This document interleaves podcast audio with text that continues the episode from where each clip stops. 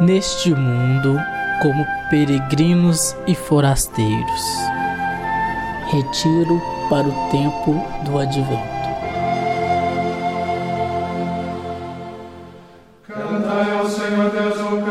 Quando aqui, no hemisfério sul, começa o verão, tem início na parte norte da Terra o inverno. Aí, na segunda metade do mês de dezembro, acontece, então, o chamado solstício de inverno. É quando a Terra, atingindo o ponto máximo de distância do Sol no seu percurso elíptico ao seu redor, volta a se aproximar de seu astro central. Tem-se, então, a noite mais longa e o dia mais curto do ano. Ou, para os olhos humanos, depois de quase desaparecer nos horizontes do mundo, o Sol volta lentamente a se aproximar da Terra, com sua luz e calor. É como se fosse seu renascimento para o mundo. Nosso Deus Jesus Cristo. Neste ponto, exatamente Muitos povos primitivos do hemisfério norte costumavam celebrar a festa do sol. Aí, reunidos ao redor do fogo, na noite mais longa do ano, decantavam o vigor, a beleza, a importância do grande astro. Prestavam-lhe homenagens e em preces imploravam-lhe que retornasse para perto dos homens, pois, sem sua presença, a terra seria tão só frio e escuridão.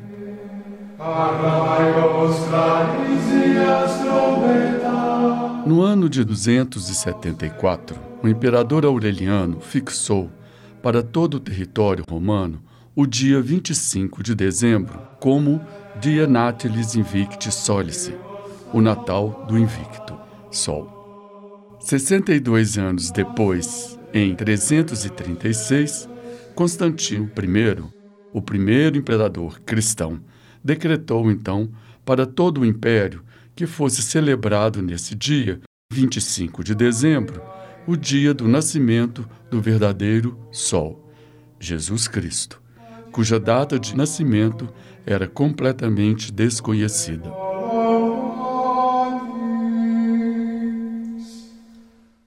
Fúrios Dionísios Filocalos copista e caligrafista do Papa Damaso I, confirma que, de fato, a cidade de Roma comemorou em 336, pela primeira vez, na data de 25 de dezembro, o Natal de Jesus Cristo. Confirmado pelo Papa Júlio I, 25 de dezembro se firma definitivamente no Ocidente cristão como o dia do nascimento de Jesus Cristo banindo para sempre no esquecimento todas as outras datas em que os primeiros cristãos celebraram o Natal de Jesus, tais como 6 de janeiro, 28 de março, 20 de abril, 20 de maio, 18 de novembro, 17 de dezembro.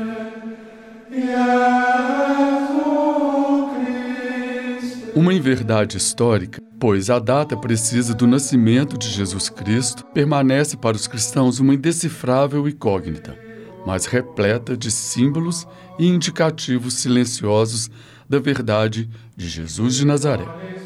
Exatamente lá onde as trevas se sobrepõem à luz e onde, numa noite que parece não ter mais fim, a solidão e os medos, o abandono e a insegurança envolvem os homens precisamente aí quis a alma cristã recordar, para sempre, o nascer daquele que foi para o mundo um raio de luz.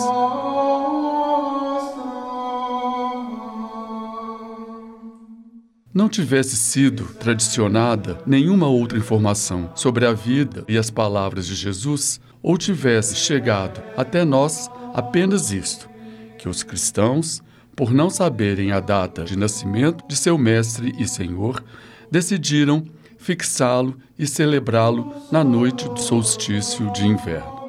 Apenas dessa informação seria possível, sim, compreender quem foi Jesus de Nazaré, para aqueles que o conheceram e se tornaram seus discípulos.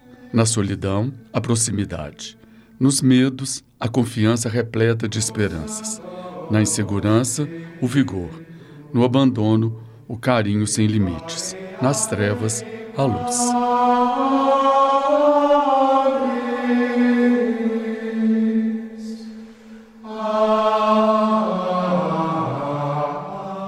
Não poderia ser de outra forma.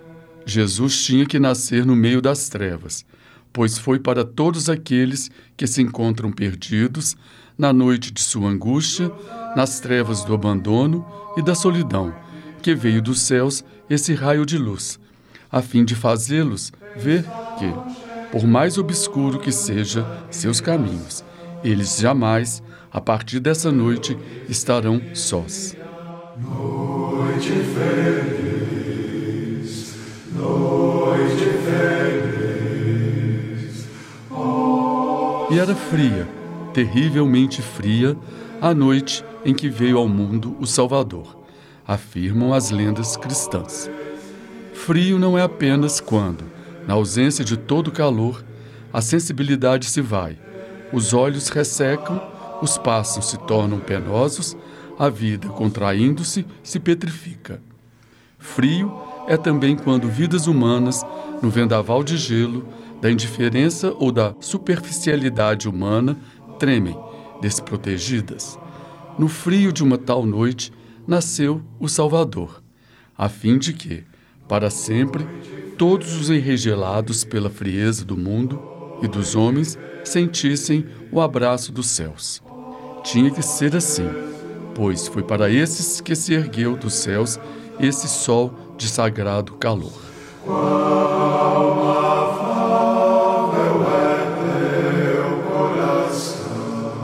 Mas existem as escrituras cristãs, e elas nos contam, em comoventes palavras, que Jesus nasceu não apenas na noite e no frio.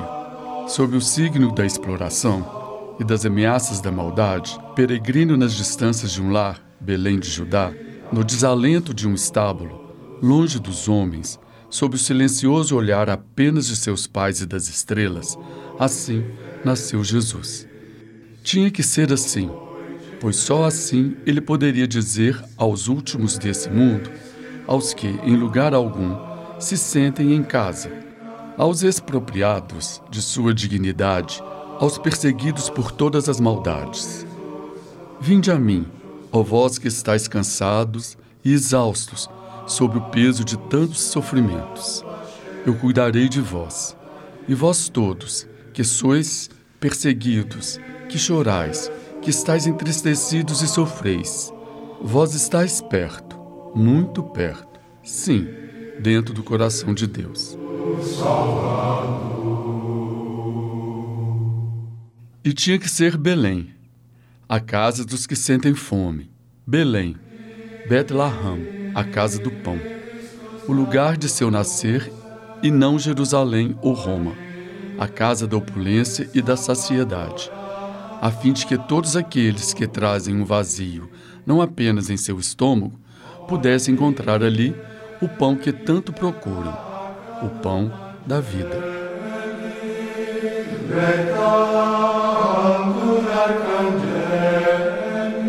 E de outra forma não poderia ser a vinda de Deus a esse mundo, senão nas feições de uma criança, frágil, indefesa, que de si nada tem a oferecer senão apenas seu ser e seu sorriso, a fim de que todos os pequenos e frágeis e indefesos desse mundo, a partir dessa noite, se sentissem, também eles, um lugar da encarnação da grandeza de Deus.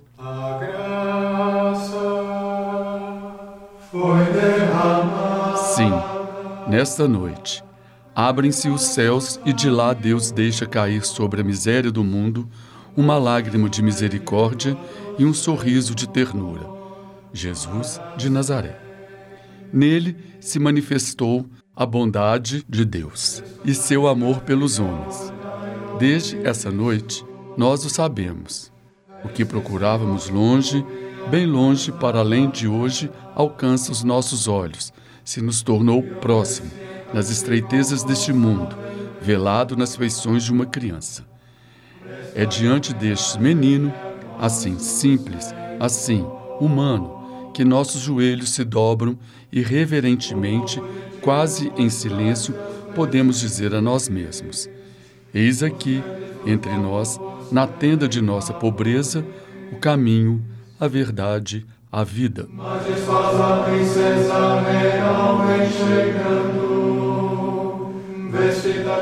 E se Deus assim assume com imensa cordialidade o mundo e a nossa humanidade, não é justo não amarmos também de todo o coração o que lhe foi assim tão querido.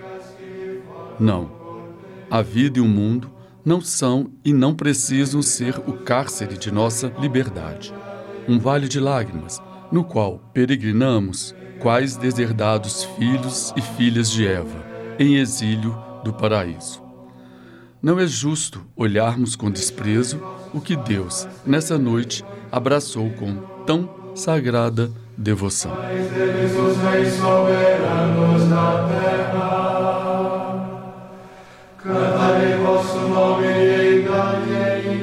Antes, neste dia, ao menos nesse dia, poderíamos ver essa nossa terra, às vezes tão triste, às vezes tão bela, com delicadeza e gratidão, pois, um dia, como num berço, Deus aí se humanou. E neste dia, ao menos nesse dia, poderíamos contemplar todas as mulheres com sincera afabilidade, pois uma delas, Maria, trouxe em seu corpo um pedaço dos céus. E poderíamos, nesse dia, ao menos nesse dia, olhar os varões em grato respeito, pois a um dentre eles, José, foi confiada a guarda do Filho de Deus. Em vossos lábios, vós sois o E poderíamos, neste dia, ao menos nesse dia, abraçar todas as crianças com reverente cuidado, pois num deles Deus mesmo habitou entre nós.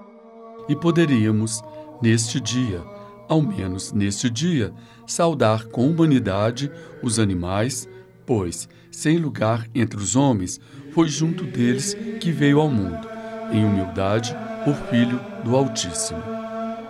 E poderíamos, nesse dia, ao menos nesse dia, abraçar-nos uns aos outros e dar-nos, em forma de presente, nosso sincero amor, pois, nesse dia, foi-nos dado o maior de todos os presentes, o amor humanitário de Deus.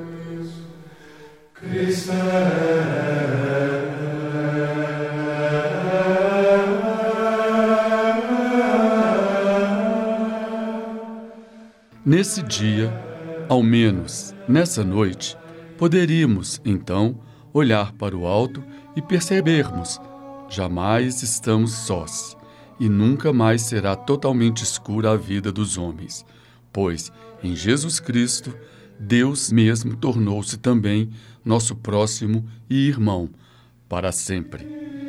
Alegremo-nos nesta noite, pois não pode haver tristeza quando nasce a vida.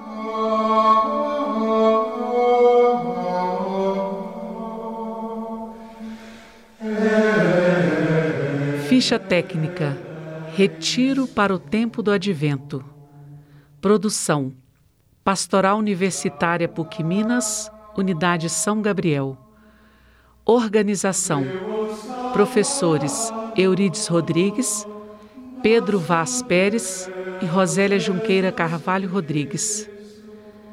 Locução: Professor Cláudio Bahia, Eurides Rodrigues, Igor Nonato, Rosélia Junqueira e Sara Braga. Texto: Frei Prudente Neri, da Ordem dos Frades Menores Capuchinhos. A trilha sonora gentilmente cedida pelos monges beneditinos do Mosteiro da Ressurreição, Natal Lux Mundi. Os episódios foram gravados e editados no Laboratório de Áudio da Faculdade de Comunicação e Artes da PUC Minas, Unidade São Gabriel, em novembro de 2021.